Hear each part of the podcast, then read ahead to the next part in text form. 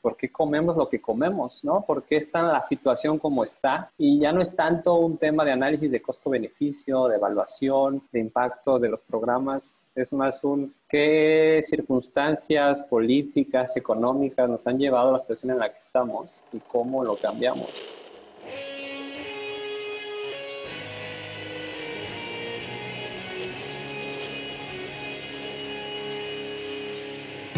Bienvenidos a Volver al Futuro Podcast, donde platicamos con las mentes que nos impulsan a crear el nuevo paradigma de salud y bienestar, conducido por Víctor Sadia.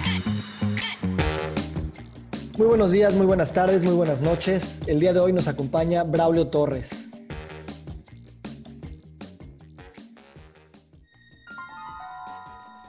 Braulio Torres tiene una licenciatura en psicología una maestría en políticas públicas en la Universidad de Chicago y una estancia académica en la Escuela de Estudios Urbanos y Planeación de MIT. Braulio fue director de evaluación en la Fundación IDEA y director en México de Innovations for Poverty Action. Hoy es consultor del programa de empleos verdes y transición justa de la Organización Mundial del Trabajo.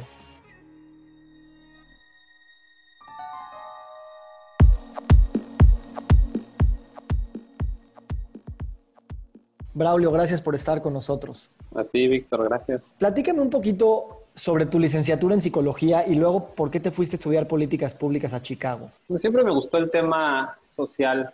Yo creo que en su momento decidí psicología sobre antropología porque dije esto va a estar más fácil de emplearme y porque me gustaban mucho las neurociencias. La biología siempre me, me llamó la atención. Pero naturalmente en la carrera me fui inclinando más temas de psicología social. Y en donde más puse atención fue en los programas de desarrollo comunitario, los programas de combate a la pobreza, qué eran, cómo funcionaban o por qué no funcionaban. Y de hecho de ahí brinqué a, bueno, si, si no funcionan, ¿cómo hacemos para que funcionen mejor? Pues aprendí, cuando uno tiene 18 años creo que no sabe todo lo que existe este, allá afuera, hasta que van avanzando los años. Y avanzando los años aprendí que eran los economistas los que trabajaban en temas de evaluación, de mejorar eh, programas públicos. Eh, por eso decidí estudiar política pública, que es esta intersección entre ciencia política este, y economía, para entender mejor el diseño de los programas sociales y cómo mejorarlos. Y de hecho, bueno, me imagino que vamos a entrar más al tema después, pero en ese momento de, de mi carrera, justo como la manera de pensar era, los programas ahí están tratando de mejorar condiciones de vida de las personas, llámese alimentación, ingresos, productividad del campo, y hay que mejorarlos. ¿no? Y lo que hace la política pública es entender, eh, hacer análisis de costo-beneficio, evaluar dónde hay fallas y dónde mejorar. Y ahorita estoy en, una, en un momento, digamos, profesional donde ya no veo tanto esa parte de cómo mejoro una parte específica de un programa en temas de alimentaciones, cómo le hago para que la gente decida comer más verduras en vez de ultraprocesados, ¿no? Como una intervención muy puntual. Ahorita es más un tema estructural, es por qué comemos lo que comemos, ¿no? ¿Por qué está la situación como está? Y ya no es tanto un tema de análisis de costo-beneficio, de evaluación, de impacto de los programas, es más un qué circunstancias políticas, económicas nos han llevado a la situación en la que estamos y cómo lo cambiamos. Un poquito así fue la transición de política pública, trabajé en temas de evaluación y uno de los proyectos grandes que trabajé por varios años fue una evaluación de un programa de prevención de diabetes. Y ahí fue como empecé a encaminarme al tema de alimentación, que digo, si quieres te dejo a ti hablar un poquito más, pero esa fue, esa fue la transición. Sabes, eso se me hace muy interesante. ¿Por qué y qué dificultades y problemas haya pasado precisamente porque las políticas públicas, como dices, tradicionalmente se quedan en manos de economistas y de este estudio de costo-beneficio y de ese pensamiento específico de corregir ciertas cosas, en vez del pensamiento sistémico, grandote que tenemos que precisamente implementar en este momento. ¿Cuáles son esas limitantes que el pensamiento de un economista o esa manera de pensar un poco más científica, numérica, ha hecho que las, las narrativas y las formas de estudiar estos problemas se enfoquen en lo específico y no en lo sistémico? Creo que cuando estudiamos una carrera muy específica, ¿no? tenemos herramientas de análisis. En en el caso de economía, creo que son herramientas de análisis eh, muy precisas, muy poderosas, pero que responden cierto tipo de preguntas específicas. queremos responder ciertas preguntas con herramientas que no están hechas para responder esas preguntas y se nos olvida otras preguntas que dejamos de preguntarnos, que muchos los historiadores o los filósofos dicen, estamos haciendo las preguntas este, incorrectas y porque no tenemos justo la preparación o las herramientas para hacerlas. Con el tema de, de diabetes para mí fue como muy claro. Estaba trabajando en un proyecto de, de evaluación de cómo mejorar el sistema de salud en el primer nivel para el control y tratamiento de diabetes. Y todo era es cómo le damos más conocimiento a los doctores, porque los doctores no saben eh, insulinizar, cómo damos la capacidad al centro de salud para que le diga a los pacientes que coman mejor. Y cuando te empiezas a, a preguntar, bueno, ¿por qué comen mal? O sea, no te, justo las herramientas de análisis muchas de ellas de política pública es, no se preguntan por qué la gente no puede comer mejor. Es, no, la gente, eh, y, no, y no quiero encuadrar que si son los economistas o los antropólogos, este, porque a veces luego uno, sí, como que estereotipa a, la disciplina. creo que más bien es la, capacidad o no de hacer preguntas más completas eh, y cómo todo está relacionado. Y si no entendemos cómo están relacionadas las cosas, pues creemos que estamos resolviendo un problema cuando no necesariamente. En tu artículo de, de Harvard Public Review, precisamente hablas de cómo hemos pensado que la diabetes es nada más un problema de la medicina o de los médicos y lo tratas de contextualizar más grande para entender que no es nada más su batalla para, para combatir. Sí, si quieres te empiezo a platicar como la historia personal y luego a la, parte más técnica.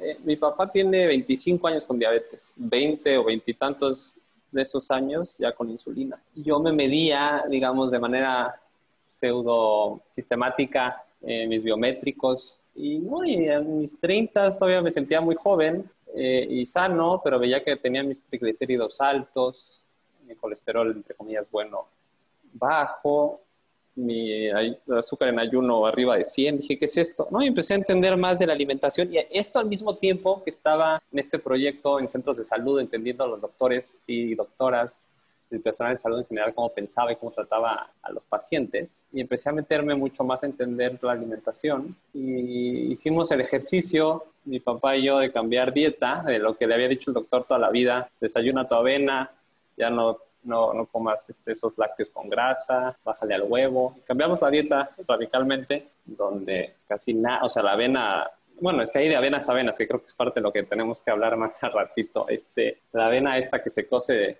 eh, rapidísimo con un índice glicémico este, muy alto, pues estaba subiendo el azúcar, entonces cambiamos la, cambiamos la dieta eh, a, una alta en grasas saludables, este, baja en, en, carbohidratos y nada de refinados. Y de repente mi papá empezó a, a inyectarse menos insulina y no era magia, era simplemente bioquímica elemental del metabolismo. Y yo me medía mis biométricos también sistemáticamente y mejoraron todos. Dije aquí, o hay magia o más bien algo está mal de cómo se está atendiendo el problema. Y, y, parte de cómo se está atendiendo el problema con una visión clínica es que, por ejemplo, a las diabetes, a todas las diabetes las ven iguales. El cuadro clínico con consecuencias similares, ya que controlar esas consecuencias de azúcar en sangre, de insulina alta en sangre, de obesidad, etcétera. Cuando la de mi papá, por ejemplo, nunca se ha hecho el estudio de, de anticuerpos, pero seguramente fue una autoinmune este, más de, adulto porque estaba delgado, hacía ejercicio y rapidísimo tuvo que ir a insulina. Cuando si separas la manera como imaginas la diabetes tipo 1 o, o las autoinmunes y dices, esta es una enfermedad, y esta sí se tiene que curar de una manera. Y la diabetes tipo 2 es otra enfermedad, aunque tiene consecuencias similares, es completamente distinta. Y desde el punto de vista de la medicina, ¿es el cuadro clínico es el mismo? Vamos a responder igual a ese cuadro clínico. Y entonces, ¿cuál es la, visión de, de, esa mentalidad, digamos, médica? Es, es una enfermedad crónica y progresiva, o sea, es para siempre y va a empeorar pues es no transmisible, ¿no? No se contagia. Y eso tiene implicaciones este, de cómo entiende uno el problema. Y es causada por malos estilos de vida, por responsabilidad individual, pues tu culpa y pues tú tienes que hacer algo al respecto. Y esa es un poco la visión que veía en los, en los centros de salud. Y nuevamente, cuando dices, bueno, sí quiero cambiar, quiero alimentarme mejor, escucho cosas súper contradictorias de qué es alimentarme mejor. Si al final ya encuentro una manera buena de alimentarme en la que más o menos la ciencia está de acuerdo,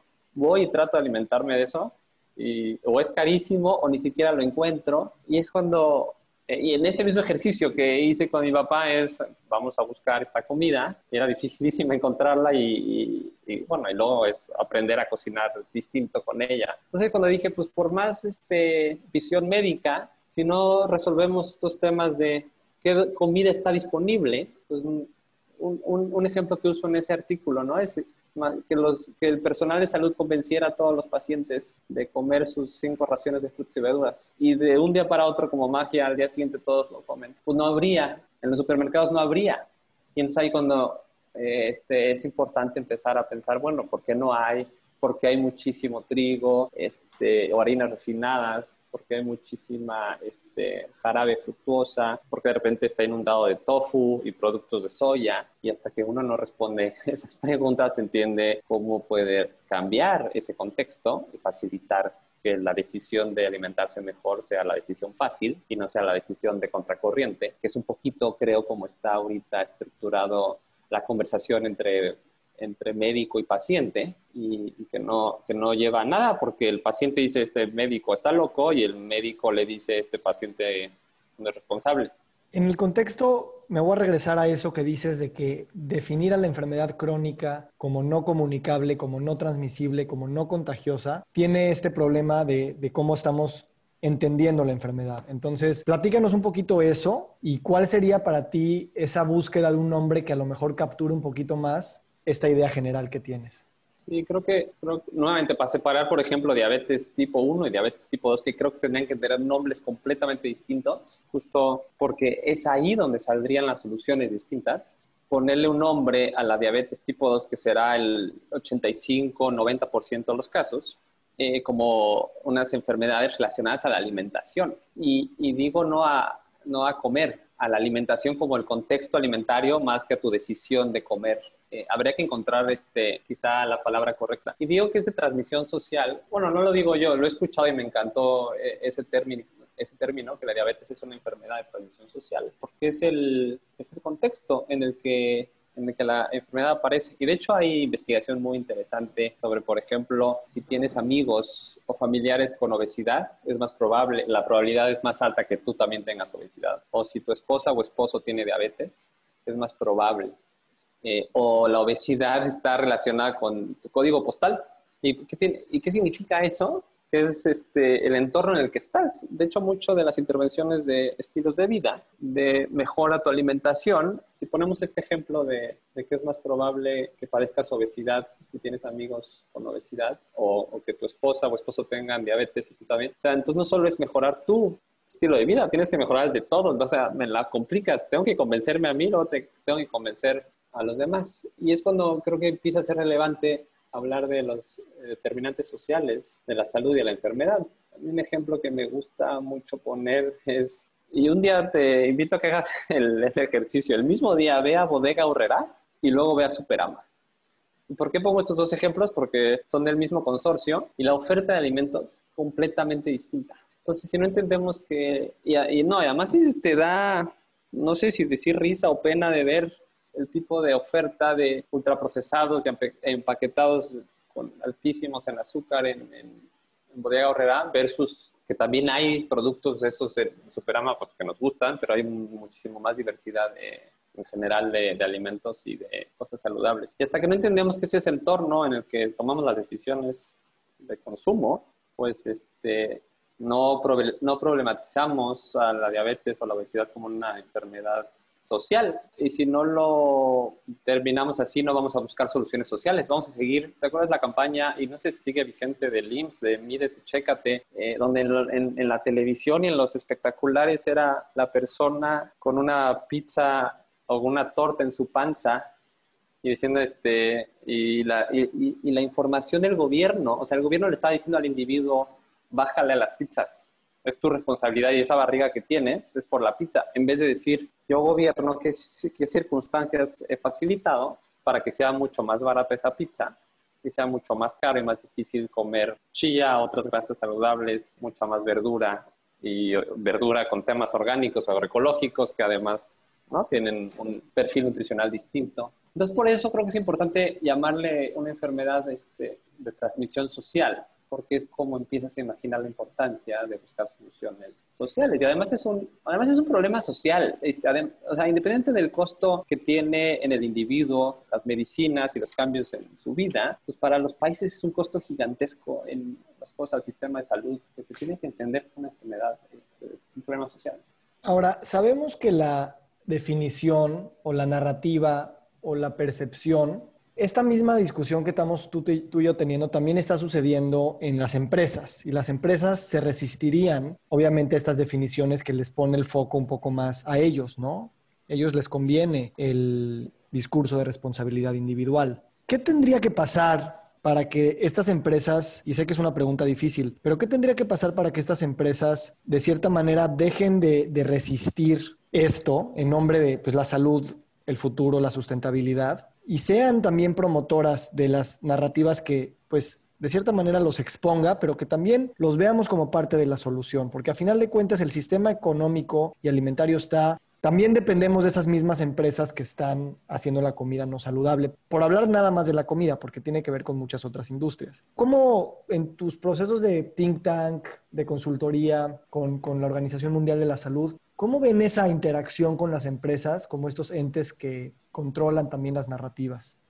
Este, es una pregunta difícil y creo que no tiene una respuesta específica. Nomás para precisar, soy consultor de la Organización Internacional del Trabajo en temas de transición justa y transición ecológica, no de la, no de la OMS. Mi esposa está en la OMS. Creo que antes te diría, antes yo decía, sí, como, y mi, bueno, después de ser consultor en, en, México en temas de política pública y evaluación, estuve un año haciendo un programa de media carrera en MIT, justo estudiando alimentación y diabetes y la relación rural-urbana, ¿no? Cómo la vida en las ciudades también determinaba la salud de uno. Y ahí desarrollé esta idea de es importantísimo que las empresas se involucren, cómo buscamos soluciones junto con las empresas, porque tiene que ser esta visión de ganar, ganar. Eh, y justo pensaba en cómo involucramos a las empresas de alimentos a resolver el problema, porque lo que yo veía que en México se estaba impulsando hace algunos años era justo esta visión de tú estás barrigón y tienes una pizza ahí en tu panza y es tu culpa, lo vamos a resolver poniendo inputs al refresco etiquetado, que el etiquetado también es, o sea, creo que es bueno porque, y qué bueno que México está implementando porque sí se reformulan los productos, pero sigue siendo una intervención este, donde pone el peso en el individuo. Yo doy información, tú eres responsable. Eh, teóricamente, porque luego se esconde mucha información, pero sigue siendo esta visión de, pues hago una intervención para que el individuo tenga más información y que él decida. Y entonces decía, por ahí no va la cosa, necesitamos transformar la alimentación y para transformar la alimentación necesitamos sumar a las empresas. Y te diré la verdad que en los últimos eh, dos años o así, estoy cada vez más convencido que las empresas no tienen el incentivo de cambiar y sobre todo las empresas públicas, y públicas en el sentido de que coticen en la bolsa de valores. ¿Cuál es su, cuál es su incentivo principal? Es ganar más dinero y repartir más dinero a los shareholders. Eh, eso tiene que estar clarísimo. Su objetivo no es alimentar sanamente a la gente, su objetivo es incrementar ganancias. Ahora, pueden tener responsabilidad social y, que les importe el consumidor y la salud, sí, va a ser tangencialmente importante, pero su objetivo principal es hacer más dinero. Y lo mismo, eh, esta, lo mismo con las farmacéuticas, este, jamás van a permitir cambiar esta visión de que la diabetes es una enfermedad este, crónica y progresiva, o sea,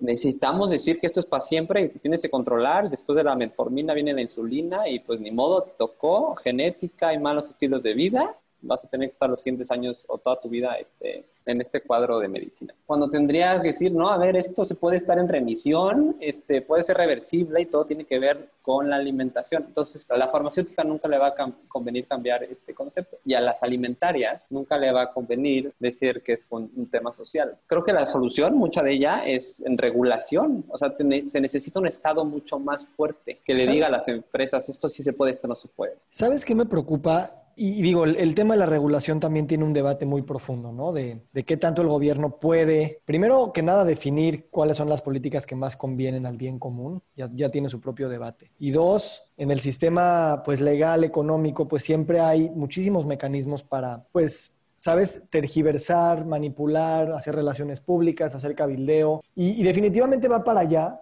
Y me interesa tu punto de vista desde el lado regulatorio. Pero antes de eso te quiero preguntar, si la principal meta de las empresas es generar dinero y quisiéramos que tengan otros indicadores de su éxito como su responsabilidad ambiental, social, etcétera, no sería para, a veces siento que es una utopía el pensar que eso va a suceder, sobre todo cuando el sistema pues capitalista de cierta manera neoliberal que tenemos, sí está demasiado internalizado de que esa es la manera de vivir y de ser y de interactuar con, con el mundo y con la vida, que a veces siento que agregarle como otros indicadores de que hagas bien para tu sociedad parecen más como si fueran temas de relaciones públicas y de marketing que de una pues real responsabilidad. No tendría que no tendría que encuadrarse como un tema de responsabilidad, porque pareciera que encuadrarse así es como, ah, adicionalmente hacer dinero está eso que tenemos que cuidar. Y siento que a las empresas también les conviene eso porque hacen soluciones parciales, pequeñas, como tú decías al principio, pero no, no sistémicas y,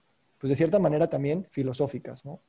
Sí, de acuerdo. Sí, sí, no es por decir todas las empresas caben en, en esta definición, solo es como poner las cosas claras sobre la mesa. Las empresas están hechas para, hacer dinero y se puede acompañar de, de hacer un bien común y y respetar el ambiente, pero su objetivo es hacer dinero. Y creo que en el espectro hay de todo, ¿no? Va a haber los que simplemente tengan indicadores de responsabilidad social, corporativa o ambientales este, por tenerlos, y otros que realmente crean, y otros que no les queda de otra más que cambiar. Y las empresas alimentarias son un ejemplo, porque sus cadenas de suministro se están afectando, entonces tienen que mejorar o tienen que cambiar su producción o tienen que adaptarse a temas de cambio climático o tienen que checar mucho más trabajo infantil en sus cadenas de producción este, agropecuaria porque si no el gobierno se la cierra. O sea, tienen que cambiar porque si no se les cae parte del negocio. Y otros también puede haber algo filosófico. O sea, sí, sí se ve una tendencia, por ejemplo, en los fondos grandes de inversión de decir, pues ya no voy a, no voy a invertir en empresas que estén este,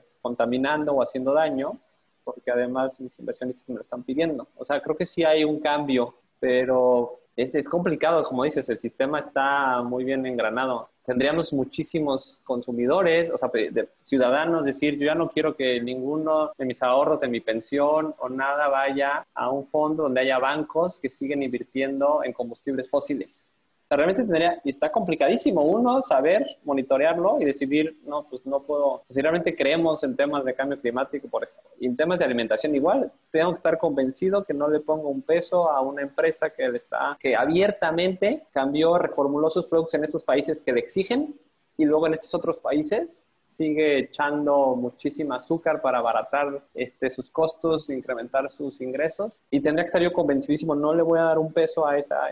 Necesitamos muchísima información, muchísima consistencia, está complicado, pero creo que tiene, por eso de regreso al tema de un Estado más fuerte, tiene que ser capaz de regular, que las empresas van a ver cómo maximizar y, sabes, eh, ahí hay un tema que nos ayuda, ¿no? Que es el tema precisamente que tú mencionaste, que es el costo. Y ahí es cuando realmente empezamos a ver que si el costo se vuelve demasiado, pues entonces empiezas a pensar mucho más en prevención y en cosas para no llegar a tener que, pues, cuidar la salud una vez que la enfermedad aparece. Ayer leía que General Motors gasta más en salud para cuidar a sus empleados que en acero, o Starbucks gasta más en, en salud que en granos de café. ¿no? Entonces es como esa balanza de que poco a poco te das cuenta que ya no es tanto un tema de ética o de moralidad de hacer las cosas bien para el planeta y para la sociedad a la cual soy parte, sino que también es un tema de sustentabilidad del preciso objetivo de la empresa que es de generar dinero. Y ahí es donde creo que se está inflexionando un poquito esa visión con el contexto del COVID también,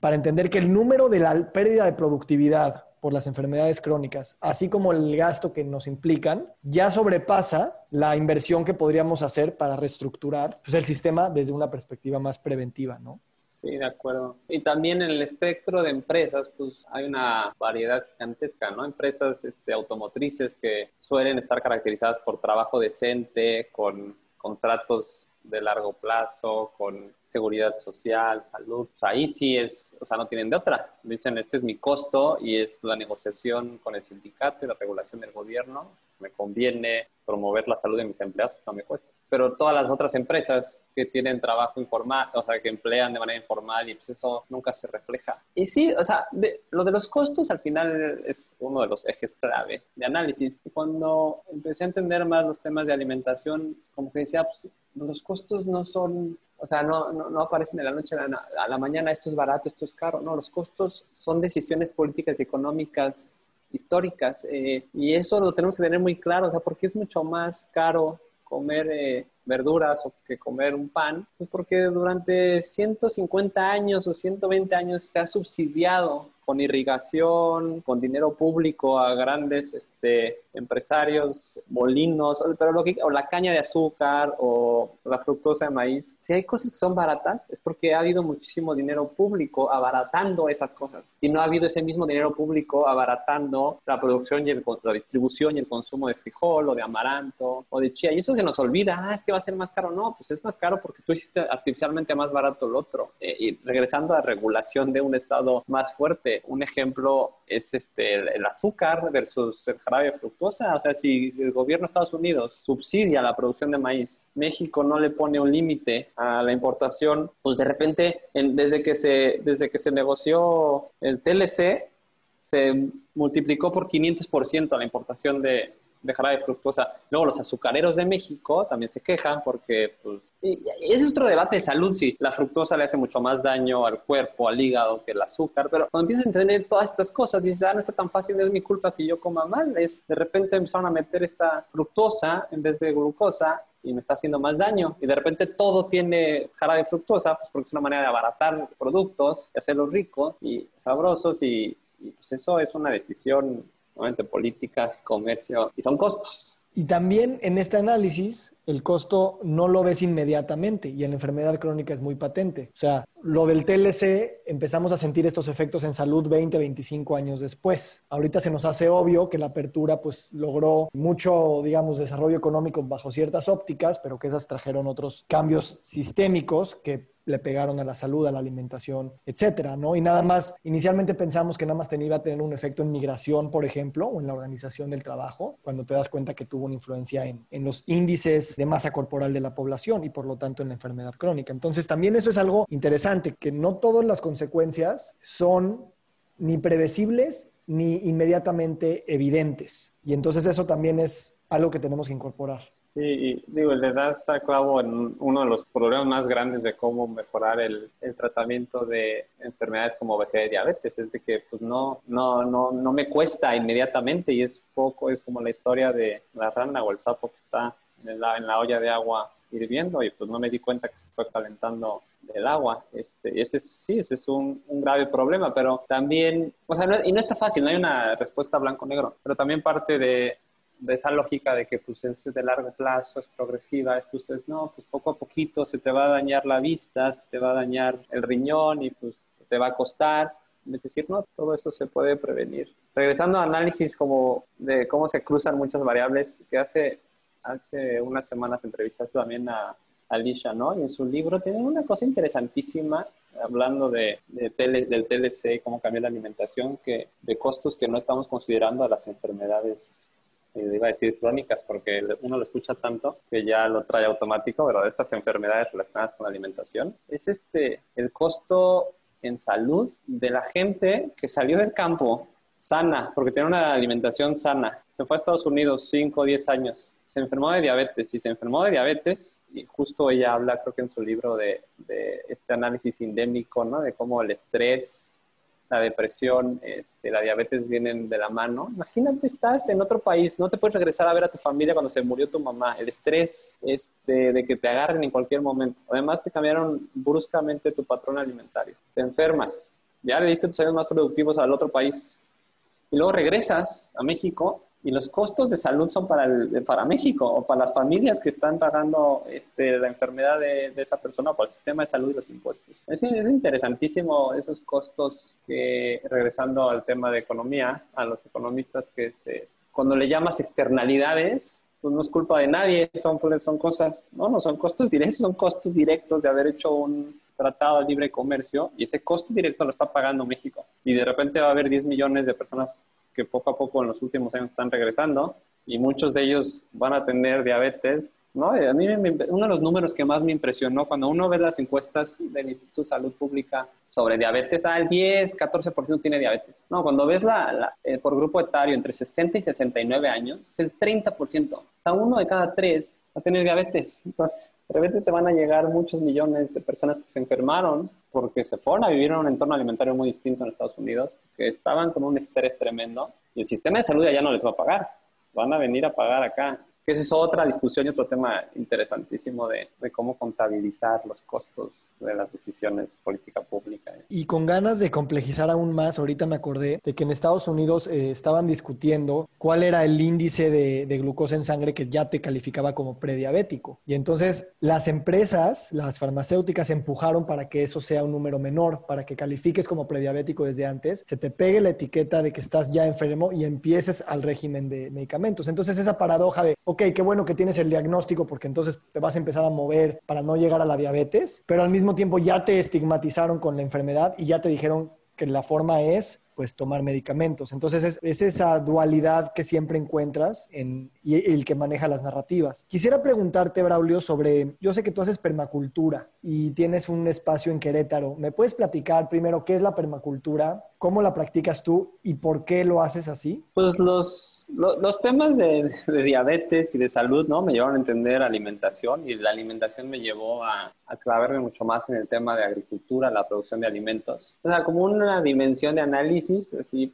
por su cuenta, es como la salud del suelo está totalmente relacionada con la salud de las personas. Y por ponerlo de, como con indicadores más, más concretos, hay estudios que dicen cómo el nivel de vitamina C de las naranjas o ciertos minerales de en las manzanas hace 50 años eran completamente distintos a los que hay ahora y tiene también que ver con la producción orgánica o agroecológica versus la producción este, con métodos agroindustriales. Pues es obvio, si tú de repente le inyectas a una planta este, estos nutrientes para que crezcas, pues sí, voy a ser más productivo, igual y esa planta tiene más volumen, vendo más, pero tiene menos minerales. Y regresando a la diabetes, y también está relacionada con este, ciertos minerales bajos, y tu, y tu sistema alimentario te está dando comida que ya tiene esos minerales bajos, pues se va este, pues, a enfermar uno. Y ahorita, ahorita voy a la, a la permacultura. Otro ejemplo es la papa. Eh, y cómo clavarme en la alimentación y en el índice glicémico alto me llevó a entender eh, los procesos productivos de los últimos años y luego eso la permacultura. No, la papa es como enemigo número uno en diabetes porque te sube los niveles de azúcar altísima. Pero resulta que la papa comercial y la papa que encontramos en todos los supermercados es un tipo de papa que se fue mejorando para hacerse superproductiva, muchísimo almidón. ¿no? Hablando de costos, sacaba más toneladas de esa papa con otras implicaciones altísimas de que a un monocultivo de papa, pues es más fácil que me llegue un bicho y me mate toda esa, este, esa plantación, tengo que meterme más químicos y me meto luego esos químicos a mi cuerpo y muchos de esos este, agroquímicos son disruptores hormonales. Y entonces ahí el sistema se va, este, o sea, se va alimentando de una manera, de una cosa a otra. Y la papa, si uno ve la diversidad de papas que hay en los Andes, hay muchísimas papas con muchísimo más fibra y con respuestas este, glicémicas muy distintas. Pero las dejamos totalmente olvidadas. ¿Por qué? Porque tenemos que producir muchísima comida, muchísimo arroz. Además, ese arroz ya deja de ser este, integral, puro arroz blanco, eh, porque pues, es más este, rentable. El arroz integral me dura mucho más en las bodegas. La papa, ya encontré esta papa, entonces vamos a comer toda esta papa. Entonces, entendiendo también que el sistema alimentario estaba haciendo muy homogéneo, estábamos perdiendo muchísima diversidad dentro de los mismos cultivos, diversidad genética al interior de un cultivo, del maíz, de la papa, y luego diversidad en todos los procesos vivos que producen alimentos, eh, me fui clavando en el tema de permacultura, que la permacultura es por un lado una filosofía y por otro lado una herramienta, ¿no? Una filosofía de vida, de decir cómo nos conectamos mucho mejor con el entorno, en particular con, con la naturaleza. Eh, la producción de alimentos, de hecho, el origen de la palabra permacultura eh, viene de una agricultura permanente, porque los que desarrollaron este término, como que se hicieron la pregunta, ¿por qué estoy produciendo estas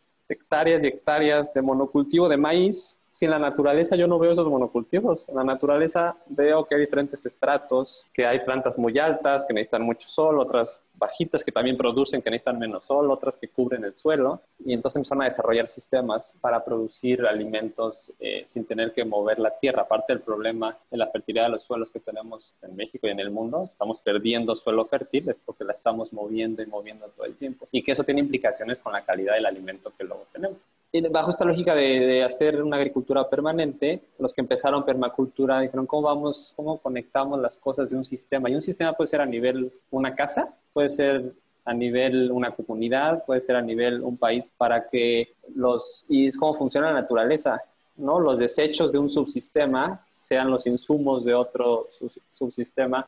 En, una casa, una casa con diseño, con prácticas de permacultura, pues básicamente los desechos de uno, la popó se convierte en fertilizante de la planta, los desechos de la cocina se convierten en fertilizante de la planta, el agua que me sobra de tal proceso la limpio y la uso para que se quede. Está un poquito es cómo capturo agua, energía en una unidad territorial y cómo logro que esa agua, esa energía se mantenga. Tiene que ver también con la construcción de las casas, como una casa eh, mucho más eficiente en el uso de energía, ¿no? Tengo que dirigir pues, al sol de invierno, tengo que hacer ventanas chiquitas si estoy en un lugar frío, tengo, en vez de tener ventanales y traer combustibles fósiles de lejísimos para calentarlos.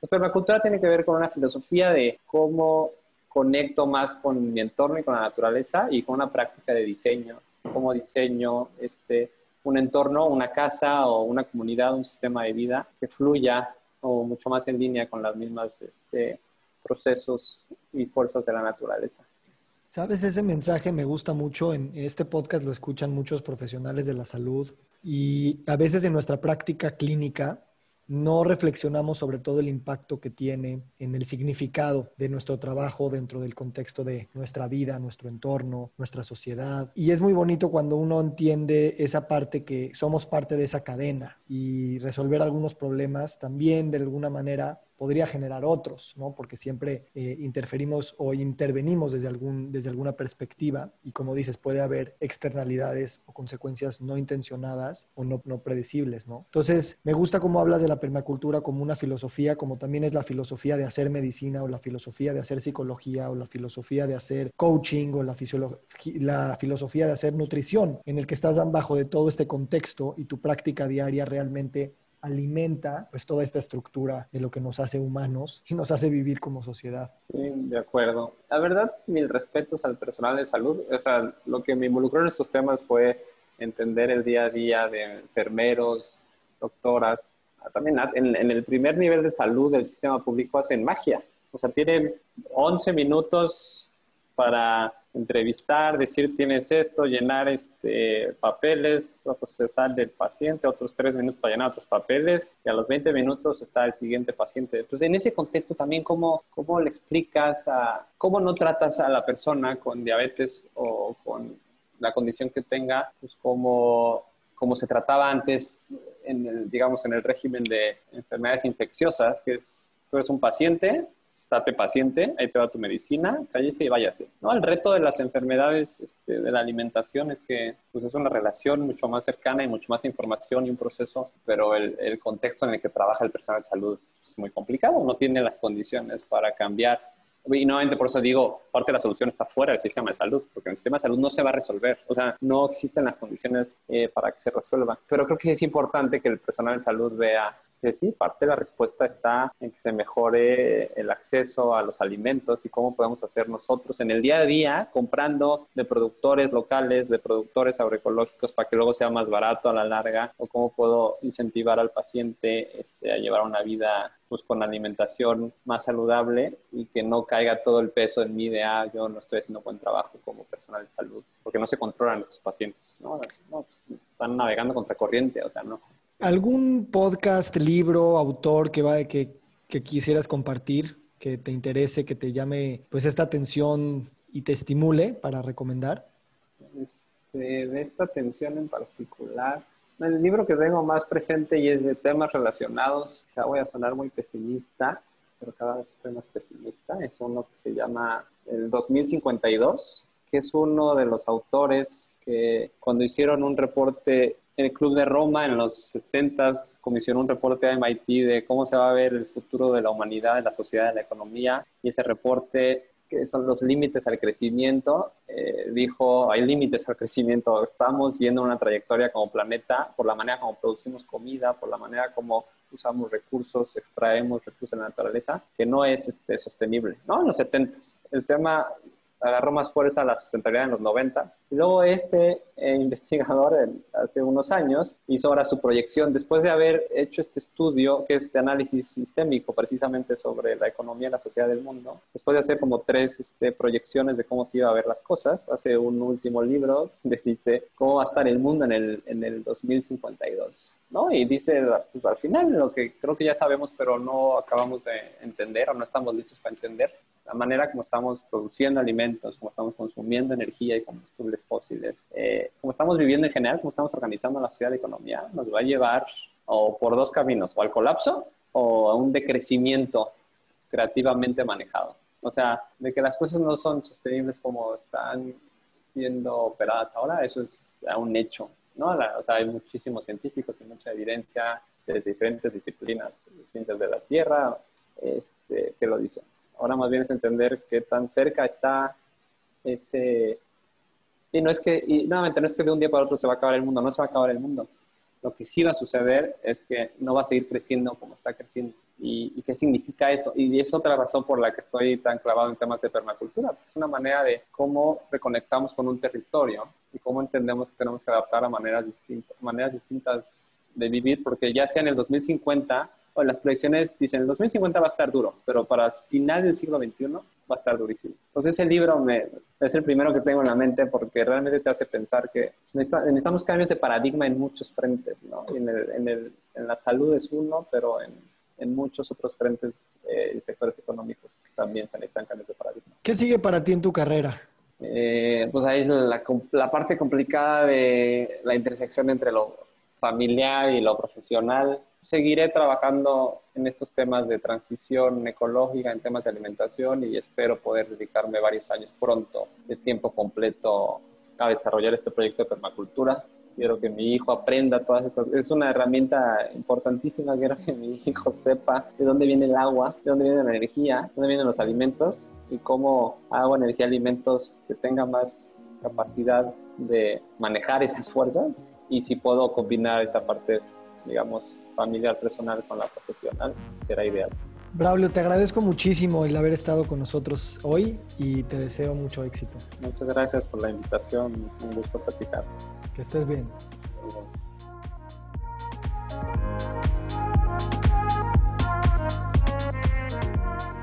Nos encantaría recibir tu retroalimentación de estos podcasts para continuar generando contenidos que te sean útiles e interesantes. Si puedes, déjanos un comentario en la página web victorsaadia.com.